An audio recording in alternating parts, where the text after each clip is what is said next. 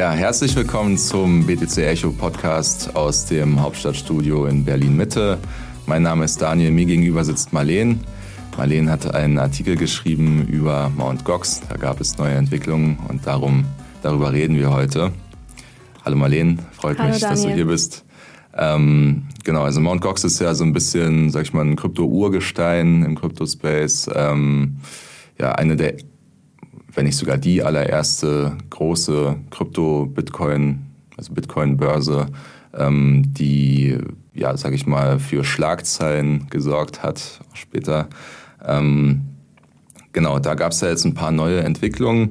Ähm, vielleicht kannst du dazu kurz sagen, du hast ja den Artikel dazu geschrieben, ähm, was da jetzt äh, für Neuigkeiten eingetrudelt sind. Ja, gerne. Also die ähm, Kryptobörse Mt. Gox ähm, hat ja leider in 2014 Insolvenz anmelden müssen. Ich glaube, da kommen wir vielleicht später nochmal genauer dazu, wie genau das jetzt äh, vonstatten gegangen ist.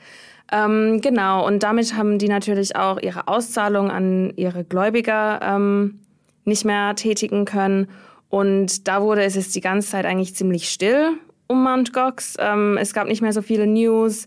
Die Gläubiger wurden im Stich gelassen. Und ähm, aber zum Glück konnte jetzt Mt. Gox ähm, dieses Jahr ein paar Schlagzeilen hinlegen. Und es gibt jetzt einfach ein paar Neuigkeiten ähm, und damit auch natürlich viel mehr Hoffnung für die Gläubiger, vielleicht doch noch an ihr Geld zu kommen. Genau. Ähm, ähm, Mt. Gox war ja so ein bisschen, wie gesagt, eine der ersten Bitcoin-Börsen, die überhaupt, ähm, ja, wo Leute überhaupt Bitcoin kaufen und verkaufen konnten. Ähm, ich glaube, das war ganz am Anfang mal eine, eine Online-Börse für Magic the Gathering, also dieses äh, Fantasy-Kartenspiel, so ein bisschen in Richtung von Yu-Gi-Oh! oder so. ähm, genau, und äh, als dann, dann kam ein, ein junger Mann aus Frankreich, Marc Capeles, und hat die dann übernommen 2011 und die dann umgebaut zur Bitcoin-Börse. Und ja, zwischendurch äh, war, lief das Geschäft so gut, dass äh, Mt. Gox dann tatsächlich auch für 60 bis 80 Prozent der äh, Bitcoin-Transaktionen im ganzen Netzwerk verantwortlich war. Und das ist halt natürlich schon mal eine Hausnummer. Ähm, genau, bis dann 2014 eben der Super-GAU äh, eintrat. Genau. Genau, also dann vielleicht, also du weißt es ja selber, ne? also ist ja dann praktisch, sind irgendwie auf einmal 850.000 Bitcoin genau. verschwunden. Also plötzlich sind irgendwie ganz ominöse Sachen passiert in Bezug auf Mt. Gox. 850.000 Bitcoin waren plötzlich verschwunden. Damals ähm, hatte man gesagt, dass es äh, einem Hackerangriff zu Schulden geko gekommen ist. Und genau, also 850.000 Bitcoin waren erstmal weg. Damals ähm, war der Crypto-Space ja noch viel, viel, viel kleiner und damit der Bitcoin-Kurs auch viel niedriger als heutzutage. Damals ähm, waren 850.000 Bitcoin circa 500 Millionen US-Dollar wert. Bei dem heutigen Kurs wären das schon eher über 51 Milliarden US-Dollar. Das ist natürlich eine ganz andere nur, Hausnummer. Einfach mal nur so zum Vergleich. Also wenn man sich das mal vorstellt, das ist schon eine ganze Menge. Und dass das dann einfach plötzlich weg war, ähm, ja, also das ist ja natürlich schon ähm, ein Super-GAU auf jeden Fall. Genau, aber die haben ja dann praktisch trotzdem noch äh, Bitcoin sicherstellen können. Also Mhm. entweder die Behörden oder war das Mt. Gox, also eins von beiden auf alle Fälle. Ähm, ja, und die lagen dann seitdem beim Insolvenzverwalter. Und Ja, also um die, 200 um die geht es jetzt tatsächlich auch in deinem Artikel, richtig? Genau, also das so wie ich verstanden habe, ähm, sind jetzt eben, also das waren, wie du es schon gesagt hast, es waren 200.000 Bitcoin, die plötzlich äh, wieder aufgetreten sind. Ähm, ich glaube, Mt. Gox hat damals gemeint, dass die auf alten Wallets wiedergefunden wurden. Und genau, und diese 200.000 Bitcoin, die sind natürlich ja jetzt auch, ähm, wie schon gesagt, im Wert sehr stark angestiegen, einfach wenn man den Kurs von damals und von heute einfach vergleicht. Und um diese 200.000 Bitcoin geht es jetzt einfach, ähm, die eben für die Ausschüttung dann an die Gläubiger verwendet werden sollen. Und ähm, wie genau läuft da der Prozess ab? Also ich meine, ich denke mal, oder ich kann mir vorstellen, dass die meisten sich wahrscheinlich freuen werden, zumindest einen Teil ihres Investments wieder ähm, zurückbekommen äh, zu können. Und ähm, ja, wie genau ist da der Prozess? Also muss man sich da irgendwie für anmelden oder Ja. reicht man irgendwelche Nachweise ein, dass man damals mal äh, auf Mt. Gox irgendwie aktiv war? Ja. Ähm, Wie, wie läuft ja, das da? Also ich meine, in der ersten Instanz war die Enttäuschung natürlich erstmal riesengroß. Das Vermögen war einfach weg. Ähm, Leute ähm, konnten einfach keine Auszahlungen mehr tätigen, mussten sich sozusagen von ihrem Investment verabschieden. Und genau, jetzt seit Februar dieses Jahres gab es einfach so einen äh, neuen Entwurf für einen Sanierungsplan. Also ein Plan, einfach so eine Art Plan of Attack, einfach um, um die Gläubiger wieder auszuzahlen, um die zu kompensieren. Und ähm, da war, war der Prozess einfach so, dass dieser Plan musste dann eben von dem Großteil der Gläubiger ähm, abgenickt werden. Und das ist dann auch passiert. Also Mount Gox, also der Treuhänder von Mount Gox, hat diesen Sanierungsplan vorgeschlagen.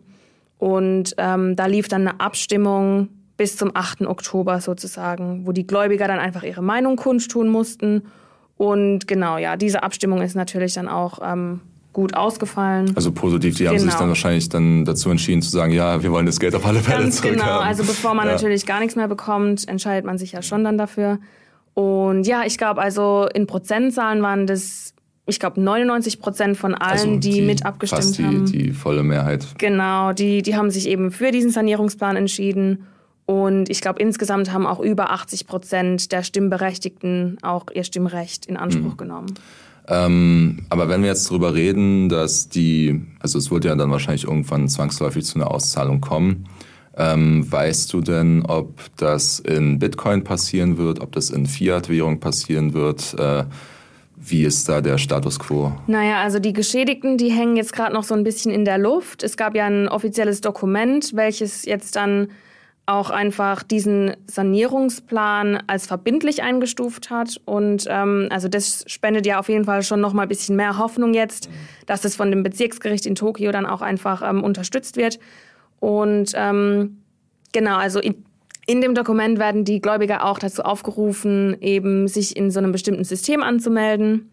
Und da wird dann wohl auch ähm, die Informationen über ihre Bankkonten abgefragt. Bankkonten heißt dann wahrscheinlich, geht dann eher in Richtung, in Richtung Fiat. Ne? Fiat, ganz genau. Mhm. Also das würde ich mir jetzt auch darunter Macht vorstellen. Macht ja wahrscheinlich auch mehr Sinn. Ne? Also wenn du halt dir anguckst, wie der Bitcoin-Kurs heute ist im Vergleich zu damals, dann hast du halt, glaube ich, eine viel größere oder ein viel größeres Volumen, aus dem du schöpfen kannst, um halt mehr Leute zu entschädigen, als es damals halt der Fall gewesen wäre. Ganz genau. Ähm, Deshalb denke ich, das ist wahrscheinlich der logische Schritt, dass man das dann tatsächlich in Fiat ja. auszahlt und nicht in Bitcoin ja. wahrscheinlich, oder?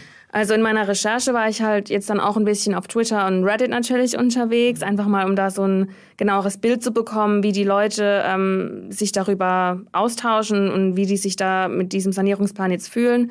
Ähm, Genau, also die hängen halt schon noch so ein bisschen in der Luft. Niemandem ist so richtig klar, wie es jetzt einfach weitergeht. In dem offiziellen Dokument sagt der Treuhänder, dass ähm, weitere Informationen bald folgen werden. Also Informationen, wann genau die Ausschüttung stattfinden soll. Aber ganz vielen ist halt irgendwie noch unklar, ob sie jetzt irgendwie aktiv irgendwas machen müssen oder wie das jetzt alles vonstatten gehen soll. Also während, während die Neuigkeit jetzt schon noch Hoffnung spendet, dass es eine Entschädigung geben wird, ist es halt einfach immer noch ein bisschen unklar, wie genau das jetzt alles funktionieren soll. Verstehe. Also da gibt es auf alle Fälle noch Skepsis, ob da Ganz genau. äh, wirklich auch ja. das Geld dann ausgezahlt wird. Ähm, was glaubst du denn äh, jetzt mal mit Hinblick so auf den, den heutigen Crypto-Space? Ich meine, der ist auf alle Fälle, glaube ich, kann man sagen, erwachsener geworden. Ist nicht mehr so äh, Wild West mäßig wie, ja. wie vor, wie vor genau sieben, acht Jahren. Ähm, also ich meine, die, die ganzen Kryptobörsen haben sich ja auch verändert. Also ich meine, es gibt jetzt viel strenge Regularien von Regierungen, von, äh, weiß nicht, von, von Behörden halt, die sagen, ey, du brauchst hier die und die ähm, KYC-Regeln, AML-Regularien. Ähm, glaubst du, da war ähm, ja, Mount Gox einfach so ein bisschen ein, ein Warnsignal einfach, um auch, sag ich mal, Behörden irgendwie ähm, wach zu rütteln und zu sagen, ey Leute, hier werden so eine Unsummen bewegt, da muss man vielleicht im Zweifel auch mal äh, tätig werden. Genau, also ich glaube, ähm, heutzutage herrscht ein ganz anderes Transparenzverständnis auch in dem Crypto-Space und ähm, ich glaube heutzutage auf jeden Fall die Börsen, die müssen ganz anderen ähm, ganz andere Vorschriften einfach erfüllen und gerecht werden. Und ähm, ja, also eines, was die Leute und auch die Behörden und, und die Regulatoren, ich glaube, von dem Fall Mount Gox einfach gelernt haben, ist, dass Transparenz wichtig ist, dass Regularien wichtig sind und dass man die einfach befolgen muss, um eben genau sowas zu vermeiden. Ja, das glaube ich halt auch. Also ich meine, wenn du jetzt auch mal so Fälle anguckst, wie jetzt aktuell Binance zum Beispiel, die stehen ja immer noch so ein bisschen unter äh, regulatorischem Druck. Ne? Ähm, da war ja lange Zeit auch nicht klar, wo haben die jetzt eigentlich ihr Headquarter und jetzt gab es halt erste Gerüchte, dass die irgendwie, ähm, ich glaube in Irland oder so, planen halt ein, ähm, ein Headquarter aufzumachen, also einen Hauptsitz da einzurichten. Und ich denke mal, das ist sicherlich auch ähm, ja, den ganzen, ja, dem, sicherlich dem Druck der Regul äh, Regulierungsbehörden geschuldet, aber sicherlich auch ähm, der ganzen Historie, die wir dank äh, Mount Gox miterleben durften. Ja, auf jeden Fall. Gut, Marlene, ich danke dir vielmals für, für, ähm, ja, für deine Teilhabe, für deine Expertise. Hat auf jeden Fall Spaß gemacht. Ja, danke. mir auch. Und ähm, ich würde sagen, wir hören uns dann beim nächsten Mal.